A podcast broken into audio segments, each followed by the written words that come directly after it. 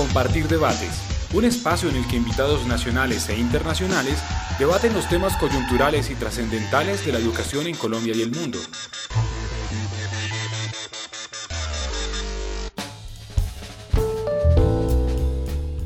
Bueno, muy buenas para todos, para todas. Les doy la bienvenida desde el espacio Compartir Debates. Ojo, recuerden que ustedes pueden escuchar este audio desde nuestra página que es www.compartirpalabramaestraseguido.org y también desde nuestras redes sociales. En Facebook también nos pueden encontrar. Simplemente escriban palabra maestra. Y en Twitter, arroba palabra maestra. Bueno, este programa es parte del especial temático de Palabra Maestra de los meses de febrero y marzo del año 2019 y está dedicado al derecho a la educación, que a su vez se enmarca en una gran sombrilla editorial de este año del 2019 que está dedicada al cierre de brechas.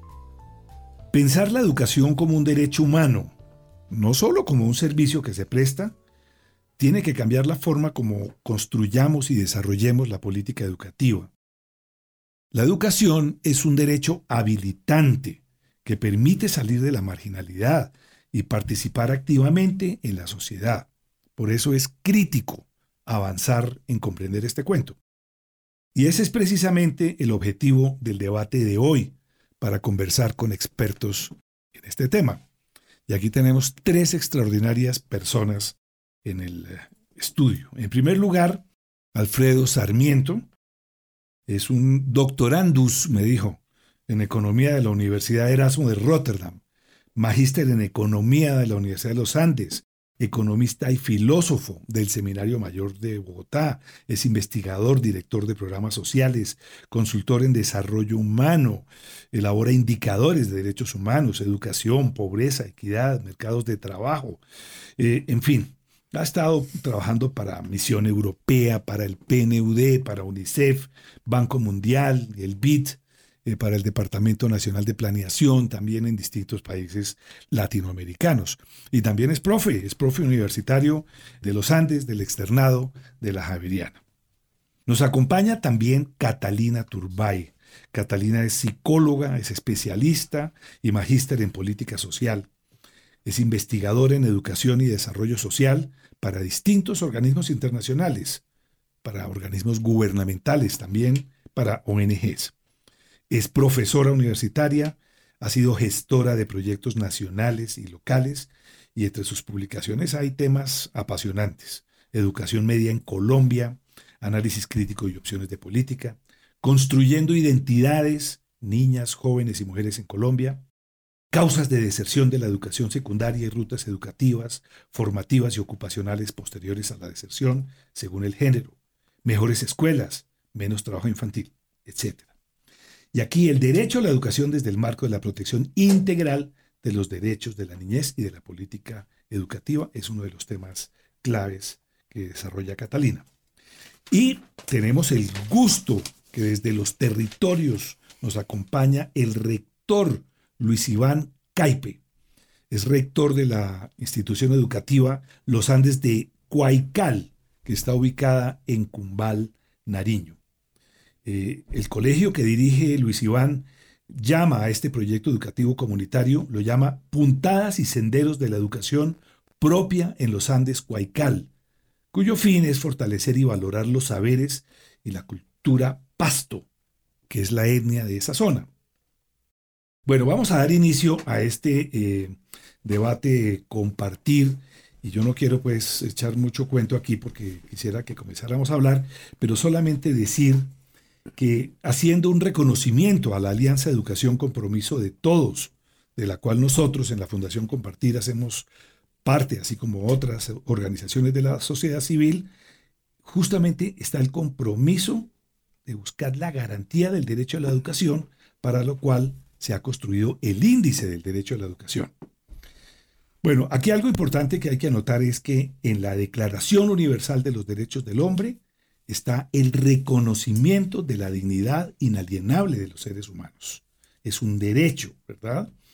Eh, esto fue adoptado por las Naciones Unidas en el año 48, después de la Segunda Guerra Mundial, y está inspirada, esta declaración, en la de los derechos del hombre y del ciudadano de 1789. Muy rápidamente entonces, ¿qué es lo que dicen las Naciones Unidas? Pues que toda persona tiene derecho a la educación. Nos dicen que la educación tiene que apuntar a un pleno desarrollo de la personalidad humana y a un refuerzo del respeto por los derechos del hombre y por las libertades fundamentales. Y los padres tienen el derecho de escoger el tipo de educación que sus hijos deben recibir. Y antes ya para, para soltar la palabra, hay algo bien interesante y es una señora investigadora, Katarina Tomasevsky, que fue yugoslava, ella murió, si no estoy mal, en el 2006, ¿verdad? Que fue relatora especial de las Naciones Unidas para el Derecho a la Educación, decía esto, comillas, la educación es la puerta de entrada para todos los demás derechos humanos. Decía, soy partidaria de una educación que explique a los niños que todos somos diferentes, con experiencias, culturas e idiomas diversos, y esto no necesariamente está ligado a la escolarización. Es decir, la educación es un fin, pero también es un medio. Y hay una cosa interesante y es que ella habla de las famosas cuatro AES. A de asequibilidad, A de accesibilidad, A de aceptabilidad, A de adaptabilidad. Asequible pues significa que los gobiernos tienen que asegurar que haya educación gratuita para todos, ¿verdad? Y esto es muy importante, garantizando el respeto a la diversidad, en particular garantizando los derechos de las minorías y de los indígenas. Esa es la asequibilidad. Accesibilidad, y es que la educación obligatoria debe ser gratuita, mientras que la post obligatoria puede prever algunas cargas. La aceptabilidad se refiere a la calidad y la adaptabilidad a la pertinencia. Catalina, comenzando contigo, solemos decir, para abreviar, que la educación es un derecho humano habilitante. ¿Qué significa esto? ¿Qué quiere decir? Bueno, yo quisiera comenzar diciendo que, pues antes de referirme directamente a tu pregunta, entrar hablando de por qué y para qué es importante ese, garantizar el derecho a la educación y ahí empato con, con lo de que es habilitante. Eh, el ser humano al nacer, a diferencia de otros animales, pues es un ser inacabado que está por construir, por, por humanizarse, ¿sí? Y para eso debe apropiarse de los elementos de la cultura, que también históricamente se han ido acumulando y han tomado un tiempo y se hacen cada vez más complejos. Entonces, en ese proceso para contribuir, digamos, al desarrollo del, niño y de la niña inicialmente, ¿sí? Desde carchorro humano y convertirse en hombre y mujer, es fundamental que tenga una serie de experiencias que le permitan llegar a su condición de tal y una de esas experiencias fundamentales es la que ocurre en el ámbito educativo, en el ámbito escolar, como una forma socialmente establecida para asegurar que tenga una serie de experiencias y que tenga acceso a esos bienes y valores de la cultura que luego le harán posible convivir en sociedad, ¿sí? Y en ese sentido vamos a hablar de lo habilitante. Lo habilitante es en varios sentidos, ¿sí? O sea, por una parte, el ser humano tiene que desarrollarse como tal, desarrollar sus capacidades, el desarrollo pleno de su personalidad, pero también debe prepararse para desenvolverse en la sociedad. Y eso implica varios elementos. En primer lugar, está toda la parte referida a la formación ciudadana, a la convivencia, ¿sí? Porque muchas veces pensamos habilitantes solamente en el, en el sentido de, de una preparación instrumental, pero debemos prepararnos más allá para formarnos como ciudadanos y ciudadanas, para convivir con otros, para participar de las decisiones sociales, de las relaciones interpersonales, para colaborar en la construcción de la sociedad misma, la construcción de democracias, la construcción eh, de grupos sociales, en fin. Por otra parte, es habilitante en el sentido que favorece todo el proceso que se va a orientar luego a la formación para el trabajo, las posibilidades de participar en lo que es la reproducción de la sociedad en términos económicos, ¿sí? Y su desarrollo. y también en la reproducción pues de las sociedades humanas y de las familias. Entonces, habilita para la supervivencia y habilita para colaborar también con el otro, ¿sí? Además de esa habilitación de que ya hablábamos social y ciudadana en la comprensión de lo humano. En ese sentido, pues también se habla de que es un derecho habilitante porque de no existir educación, de no tener esas condiciones para, es difícil acceder a otros derechos. Por ejemplo, uno dice el derecho a la salud que tiene que ver con la educación, pero el goce del derecho a la salud pasa en muchos sentidos por poder aprender cosas que me permitan el autocuidado, que incluso me permitan seguir una instrucción de un médico, ¿sí? Una cosa tan sencilla como que tómese esta pastilla. Yo recuerdo un poco en chiste que había médicos que contaban que le habían dicho al marido, entonces si ustedes no quieren tener hijos, se tienen que tomar estas pastillas que eran las anticonceptivas. Y el señor después llegó furioso a un consultorio a decir, yo me tomé todas las pastillas, eh, doctor, y mi mujer quedó embarazada, ¿sí?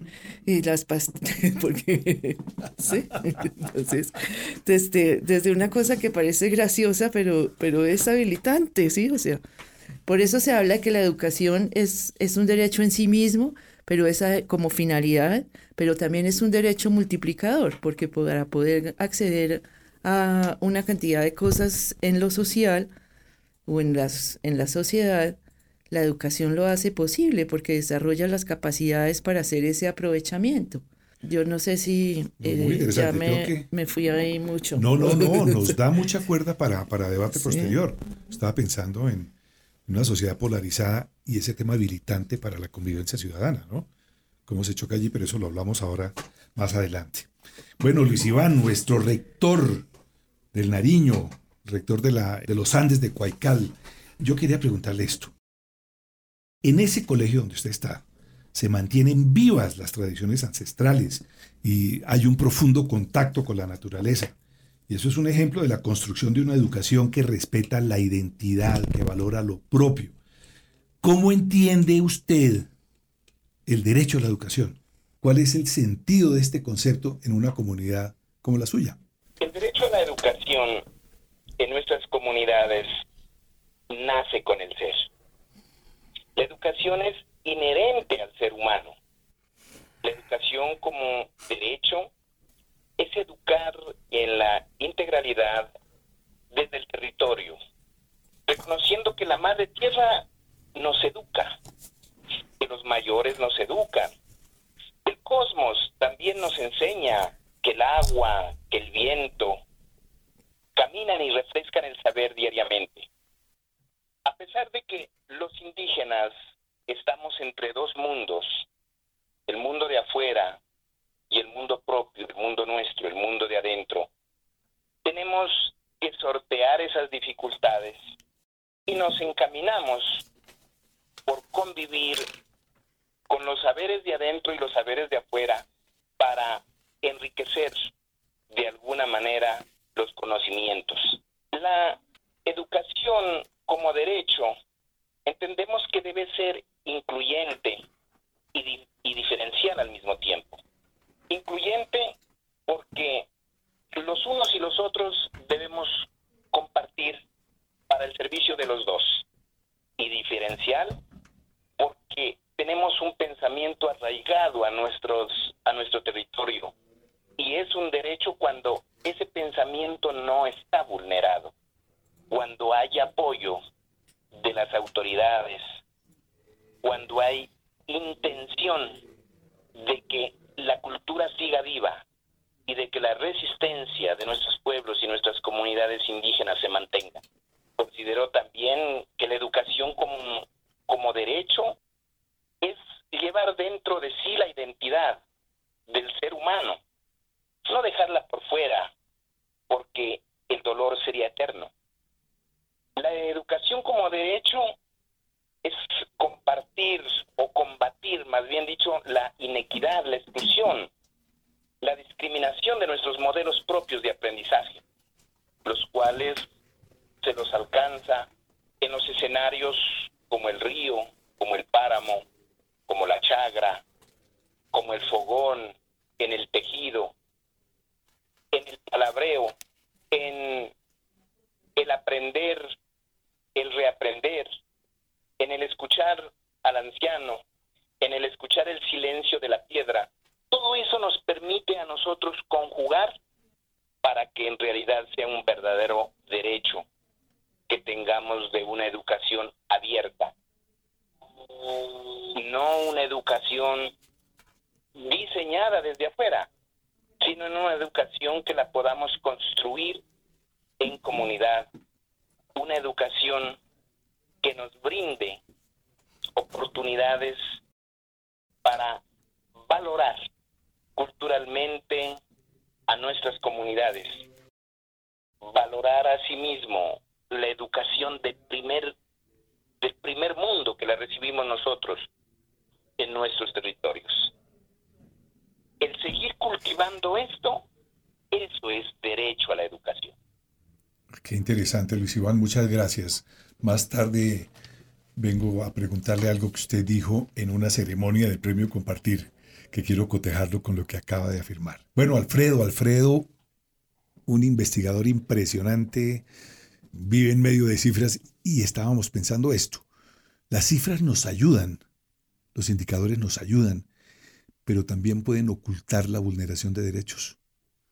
Entonces, ¿de qué manera resolvemos ese tema para comprender mejor ese estado del cumplimiento del derecho a la educación? Lo importante es que los promedios, en particular las cifras, cuando son promedios, son absolutamente falsos en un país que es inequitativo como el nuestro. Entonces, cuando uno quiere hablar de derechos, tiene que mirar cómo se distribuyen esos derechos y quién, quién lo logra. Porque es finalmente el derecho? El derecho es el acceso a la libertad puesta en términos de lo que diría, donde han convergido los economistas, los filósofos y los políticos. El economista Amartya Sen le dice, mire, es un derecho, es una libertad instrumental porque sirve para conseguir otras libertades, pero es en sí mismo una libertad de bienestar, de logro de la felicidad, es decir, es constitutiva del bienestar también. Entonces tiene esas dos características. Y para, por ejemplo, para Rawls, es la base de la sociedad. Es la forma como uno con esos bienes primarios alcanza lo que más importa a la sociedad, que debería ser el respeto y la igualdad. Un Estado se basa en la equidad, en el respeto. Y para que sea realmente libertad tiene que ser un acceso y disfrute de, de los bienes. Ahora, inicialmente se hablaba o se habla de la libertad, todo comenzó con la Revolución Francesa en 1789, cuando estaba diciendo la importancia de la libertad del individuo, pero cada vez más es importante la libertad dentro de un colectivo, que es precisamente lo que el filósofo Ricoeur nos está diciendo. Nosotros ni siquiera podemos reconocernos como personas, sino dentro de un contexto dentro del cual somos responsables y somos reconocidos como capaces de lograr un desarrollo. Entonces, para poder realmente disfrutar del derecho, de la educación como derecho, tiene que ser capaz de acceder y desarrollar la mayor parte de sus cualidades. Como decía el rector en esto anteriormente, se trata no solo del conocimiento crítico, sino se trata del desarrollo de las capacidades de interactuar con otros, la capacidad de gozar de la heterogeneidad, en la vida no hay dos cosas iguales, las cosas vivas no son iguales, las cosas absolutamente iguales y todos son características de las cosas muertas, pero no hay dos pepas de naranja iguales y no hay dos personas iguales. Lo que importa es que tengan acceso a los mismos derechos y que sean capaces de disfrutarlos, porque importa el resultado final, que ese derecho les sirva para alcanzar la totalidad. Por ejemplo, en Colombia, para que se dé derecho no basta aunque el tipo pueda entrar al, colegio. Eso no es solo el problema. Tiene que lograr una formación completa. ¿Qué quiere decir completa? Completa que vaya creciendo con la sociedad. El derecho de la educación es un derecho, un DESCA, diríamos ahora que es la cuarta generación de los derechos. Un derecho económico, social, cultural, y ambiental. Es el que va creciendo con la sociedad y va creciendo con las posibilidades que tenemos. Cada vez más, ahí la obligación de la sociedad es no disminuir con respecto a, su desarrollo, lo que, lo que está logrando con la educación. La educación le permite crecer como persona, pero ¿eso qué quiere decir? Ser la integralidad que logre que toda la sociedad se preocupe porque esa educación sea existe y eso es precisamente la educación de calidad, la educación parodiando a, algún un político que diría eso, la educación es muy seria para dejársela solamente a los educadores. Debe tomar la familia, debe tomar toda la sociedad en su preocupación. Y la educación debe llegar no solo al conocimiento, sino a los comportamientos colectivos. Que efectivamente haya respeto, reconocimiento de todos como capaces y como personas responsables de lograr desarrollarse ellos, su comunidad básica y el mundo como un todo. Muchas gracias. Recordemos las cuatro AES. Asequible, accesible, aceptable, adaptable. Para Catalina y también para Alfredo. Desde su experiencia, pensando en la señora Tomasevsky, en estas cuatro AES, ¿qué tanto avance tenemos en Colombia para medir el derecho a la educación? ¿Es asequible, es accesible, es aceptable, es adaptable? Pues yo creo que nosotros tenemos desafíos, ¿cierto? Tanto en, los cuatro frentes. Algunos se han desarrollado un poco más, otros tienen todavía mayores desafíos. En materia de asequibilidad, como explicabas antes, pues se trata de que haya disponibilidad de la oferta, pero además de que esa oferta sea diversa, que las personas puedan escoger, digamos, entre distintos tipos de oferta y que todas esas ofertas pues sean homogéneas en términos de, calidad, ¿no? O sea, no que, no que haya educaciones para unos eh, de mejor calidad y para otros de peor calidad, lo que tendría que enlazarnos. Es difícil separar estas cosas, ¿no? Pero esto nos, nos empata también con la aceptabilidad. Entonces, es el análisis, digamos, de la realidad desde nuestra como Colombia, en términos educativos, desde estos cuatro indicadores, nos permite ver que hay brechas todavía en términos de posibilidades de acceso, de disponibilidad de oferta, aunque hemos mejorado, ¿sí? Pero todavía persisten las inequidades.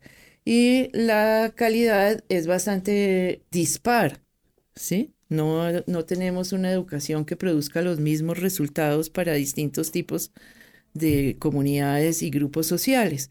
Tenemos una enorme brecha que es que yo no puedo dejar de referirme a ella porque siempre me parece que es la mayor en el país, que es esa brecha entre lo urbano y lo rural que persiste y que sigue siendo necesario trabajar en ella. Y por niveles educativos, pues también tenemos grandes brechas, como la brecha que hay entre en el preescolar, ¿sí? Todavía hay muchos niños que no tienen acceso, mientras algunos tienen tres años de preescolar, para otros estamos tratando de que haya uno, como política educativa minimalista, porque nuestra, nuestra constitución en términos de derecho a la educación ha sido una educación de mínimos, que solamente tengas un grado cero o un grado de preescolar y que solo vaya hasta la media eso ha ido de pronto debatiéndose, pero sigue existiendo. También en la media hay un, enorme desafío. Hay muchos muchachos que no llegan a la media y que si llegan no pueden continuar o que no la encuentran pertinente. Entonces, en ese sentido, podemos decir que tampoco hay adaptabilidad ni aceptabilidad, ¿sí?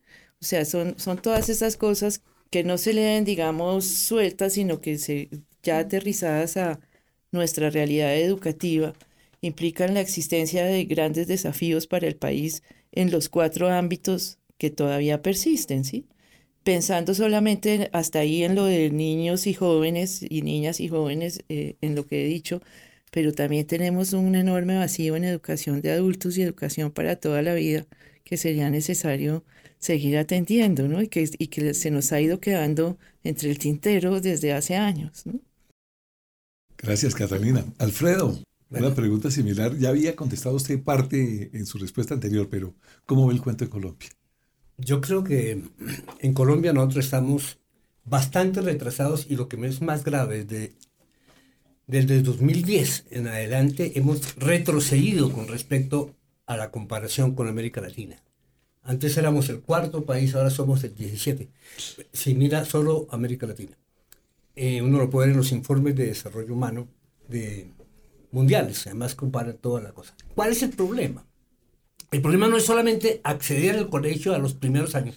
Primero, deberíamos comenzar, si nos dice, eh, mirando desde la economía, por ejemplo, Heckman, que nos está diciendo, vea, la educación tiene un potencial inmenso para una, sociedad como Colombia, porque es capaz de recuperar o de, de quitar, de superar las diferencias eh, sociales, socioeconómicas con las que la gente nace. Se puede hacer si la educación es de buena calidad, pero debe comenzar los tres años.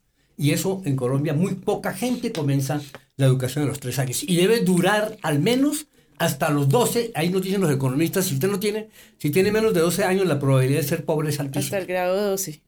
Sí. De 12 años de escolaridad. Sí, 12, hasta el grado 12, o sea, 15 años de escolaridad.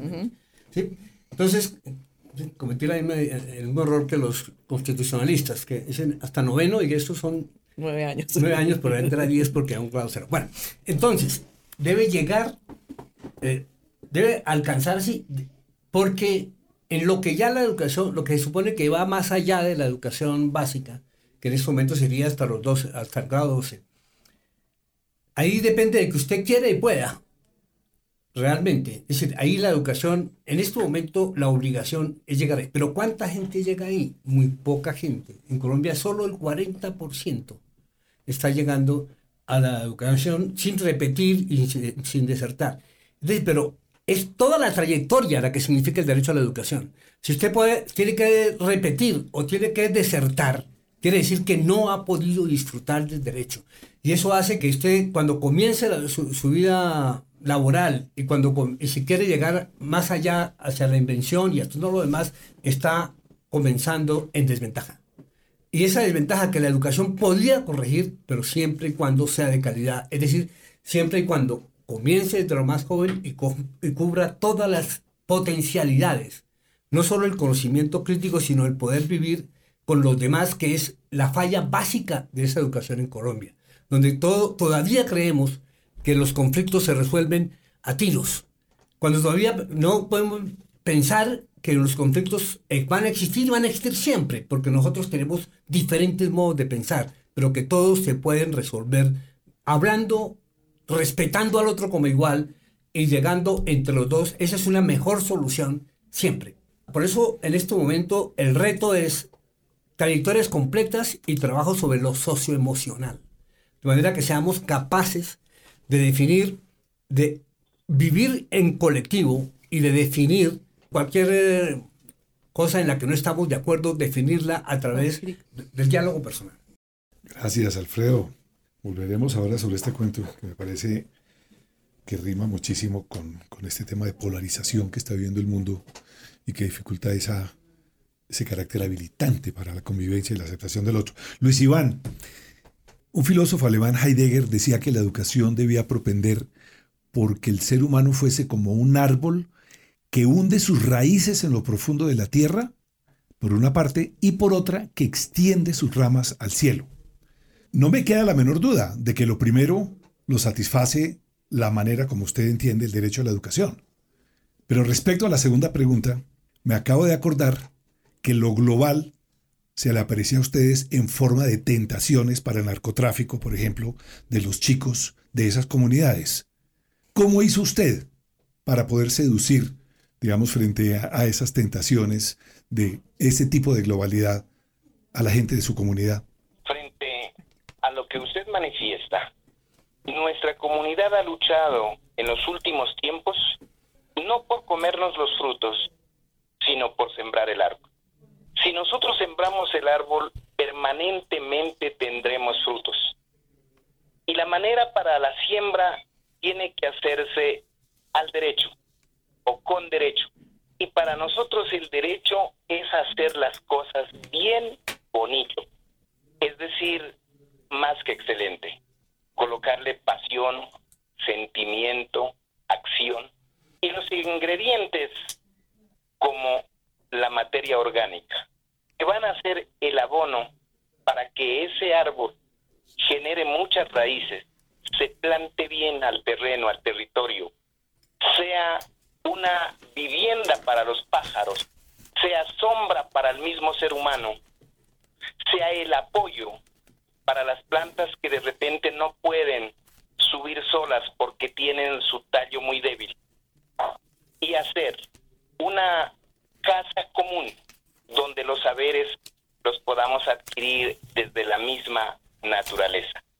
Estamos haciendo manifestación ante los chicos, no tanto seduciéndolos, sino más bien llevándolos a la comprensión de que un árbol o una mata que no está elegida para que nos dé fruto permanentemente, en cualquier momento será arrancada. Muchas gracias, Luis Iván. Nos quedan solamente unos, unos minutos y después de escucharlos, me llama mucho la atención lo siguiente. Estamos en una época de una polarización aguda en todo el mundo. Pues en los Estados Unidos, todo este fenómeno de Trump, en la Unión Europea, en el Reino Unido, en América Latina, esto que estamos viendo alrededor del, del, tema venezolano, las actitudes tan diferentes que hay de unos países y otros. Y lamentablemente en Colombia también estamos viviendo, digamos, una etapa de una cultura en la cual yo no acepto al diferente, digámoslo así. Y a mí me preocupa mucho porque muchas decisiones son tomadas por personajes que están inmersos en este mundo de la, de la polarización. La pregunta es, ¿cómo deberíamos poder incidir para poder imprimir ese carácter habilitante que Catalina mencionó al comienzo? No lo habilitante para ser bueno en el mundo del trabajo, sino lo habilitante para poder convivir, como lo han dicho todos ustedes, mm. en medio de la diferencia. Es una pregunta para cada uno de ustedes. Catalina. Bueno, es una, es, es, una preguntica, ¿no? Diría mi profe Federici, ¿qué, preguntica, ¿no? qué palabrita. Realmente, pues creo que es un gran desafío que tenemos eh, en el mundo y en particular nosotros en Colombia, el formar para vivir juntos que ya señalaba Ford en el informe de los cuatro aprendizajes de la misión de UNESCO desde el siglo pasado que siguen estando pendientes, ¿no? O sea, uno de esos creo que, era ese aprender a vivir juntos que es fundamental y que se descuida. Yo creo que el modelo educativo tiene eh, un énfasis en la adquisición de información y de algunas cosas así, pero está obrando en detrimento del ser, ¿sí? Creo que hay que cuidar más el ser y volver a, a trabajar en ello. Pensando en esto, creo que también hay que intervenir en, en las relaciones pedagógicas, ¿no? O sea, cómo, cómo se opera en esa relación entre el docente y el discente, entre el profesor y el alumno, entre los pares, para construir desde, desde, el, desde el afecto, desde el interés, ¿sí? Como motor de conocimiento. El profesor Federici decía que el, el maestro tiene que ser capaz de enamorar al alumno. Y ayer estaba escuchando por curiosidad un, un video que encontré de Krishnamurti sobre educación y decía lo mismo. Decía que si le dieran un grupo de 10 estudiantes, lo que tendría que trabajar es desde el amor. Y hablaba de cómo incluso desde la casa, pues los hijos se devuelven un encarte, ¿no? Entonces los ven a ver dónde los ponen rápidamente y los papás y las mamás están demasiado ocupados con su propia realidad y consigo mismos y sus problemas para ocuparse de la relación amorosa con los chicos, ¿no? Creo que, que hay otra cosa que tenemos que aprender es el tema del respeto, todo ese trabajo de lo que plantea Maturana de reconocer al otro como un otro legítimo, ¿no? Y retomando pues lo que planteaba Alfredo y lo que dice el, el, profe Caipe, que hay que respetar la diversidad, ¿no? Es que, es que vivimos en un mundo, nosotros tenemos que buscar oportunidades iguales reconociendo la diversidad, ¿sí? El tema de la equidad no es un tema de igualdad solamente, es un tema de reconocer la diversidad, de aceptar la diferencia, de promoverla, de fortalecerla, ¿no? No de, no imponer un modelo único como una camisa de fuerza y si el otro no cabe en ese modelo, entonces no sirve. Y creo que nosotros somos una sociedad bastante irrespetuosa e intolerante, ¿no? no tenemos capacidad de dialogar con lo diverso y aceptar que, que no es que necesariamente tenemos que llegar a acuerdos, sino que usted existe yo existo y somos tal vez distintos, pero podemos construir una mejor comunidad o una mejor relación o una mejor dinámica social a pesar de la diferencia o, y también que la diferencia enriquece, ¿sí? es que siempre la vemos solamente como un aspecto negativo y, y cuántas cosas podemos construir a partir justamente de lo distinto, ¿sí? De ser distintos.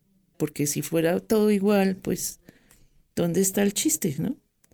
Muchas gracias, Catalina. Alfredo, algunas palabras para responder la preguntica. Yo creo que ahí está un poco la, la base de lo que comenzó llamándose democracia con los griegos, que era el gobierno del pueblo, y cada vez fue más claro que ni siquiera era el gobierno del pueblo, porque los griegos ya no, solamente si usted era griego, podía discutir. Y hemos descubierto que no importa de dónde sea usted, tiene la posibilidad de hacerlo. ¿Y por qué? Porque es un poco el problema que, que Marta Nussbaum y Zen tratan cuando dicen cómo podemos pasar de la búsqueda del bienestar individual al bienestar colectivo. Entonces, antiguo se creía, no, que es la mayoría. No, ya sabe que esa vaina no funciona. Con solo la mayoría, cuando tiene más de dos oportunidades, la mayoría puede producir problemas. Pero que por esa razón los políticos o en política se hacen más de una vuelta para votaciones porque la mayoría solo es válida cuando hay dos posibilidades. Sino, ¿cómo se hace entonces? Se debe hacer con una discusión abierta, democrática y continua. Marta Nussbaum lo ha discutido muchísimo con relación a lograr la equidad de la mujer. Dice, ¿cómo se ha logrado en los países en los países mahometanos, que la mujer pueda ser considerada igual al hombre y que pueda participar en lo económico y en lo político y en la dirección de una sociedad. Y se ha logrado básicamente con esa discusión. Ahora, ¿qué logra la discusión? Hay dos cosas en la discusión. Yo tengo que respetar al otro como igual, pero no debo, no debo de ninguna manera dejar lo que yo sé y lo que yo creo y lo que a mí me importa. No hay que borrar el interés de uno por borrar el interés del otro. Lo que importa es que usted respete al otro y sea capaz de lograr convergencias. Cuando usted dice que logra unanimidad, normalmente es mentira. Las unanimidades no existen, porque cada persona tiene una manera distinta de pensar. Pero hay que lograr las convergencias por una discusión democrática abierta. Y eso es absolutamente necesario. Si no hay esa discusión democrática abierta, sino que todas las cosas están invertidas, como a veces pasa, que tal cosa, no, eso es secreto de Estado. No, eso no existe. lo público es público, debe tener acceso de todos debe haber una discusión en la que cada cual pone sus puntos de vista. Yo tengo que respetar el otro punto de vista, pero también buscar el mío. De hecho, Rawls, cuando dice en una cosa que nos sirvió de base en la Constitución del 91, en donde Colombia es un Estado social de derecho, que lo que quiere decir es el Estado se basa en la igualdad, en la equidad, en la justicia como equidad, nos está diciendo eso mismo. No necesitamos aquí héroes, Necesitamos que cada persona busque su propio interés y que lo busque al máximo, siempre y cuando respete el de los otros. Y con eso logramos una democracia y una, y una sociedad mejor. Es decir, si usted quiere el sacrificio por los demás y la cosa, por supuesto que es bienvenido pero no es un requisito para el desarrollo y la organización social. Lo que sí es absolutamente claro como requisito es que usted respete al otro como igual, que nadie se sienta por encima de, la, de, una, de las normas, sino que, tiene que nadie va a decir, usted no sabe quién soy yo, sino que tiene que respetar las mismas normas.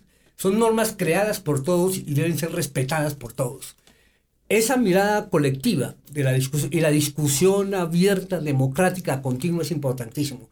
De lo escondido no sale nada. Es el derecho de discutir lo que la gente piensa y lograr, lograr convergencias para ir desarrollando lo que nos conviene a todos. Gracias, Alfredo.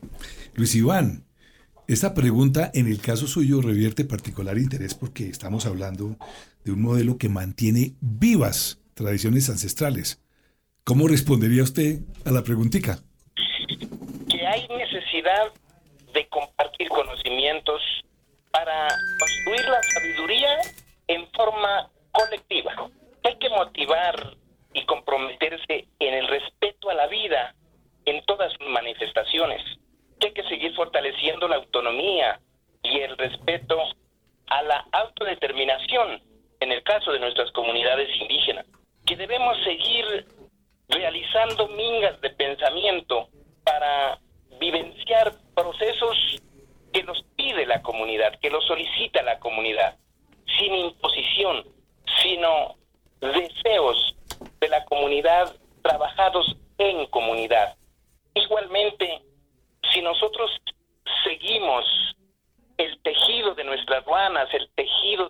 mochilas para alcanzar nuestros propósitos. Gracias, Luis Iván. Bueno, se nos ha acabado lamentablemente ese recurso tan escaso que es el tiempo en medio de un, eh, no, debate, pero sí de, de unos aportes muy interesantes sobre el derecho a la educación y todas estas dimensiones que tienen. Muchísimas gracias a Catalina, muchas gracias a Luis Iván, muchas gracias Alfredo por haber estado en este debate de debatir, compartir debates. Muchísimas gracias. Los invito entonces a www.compartirpalabramaestra.org. Muchas gracias.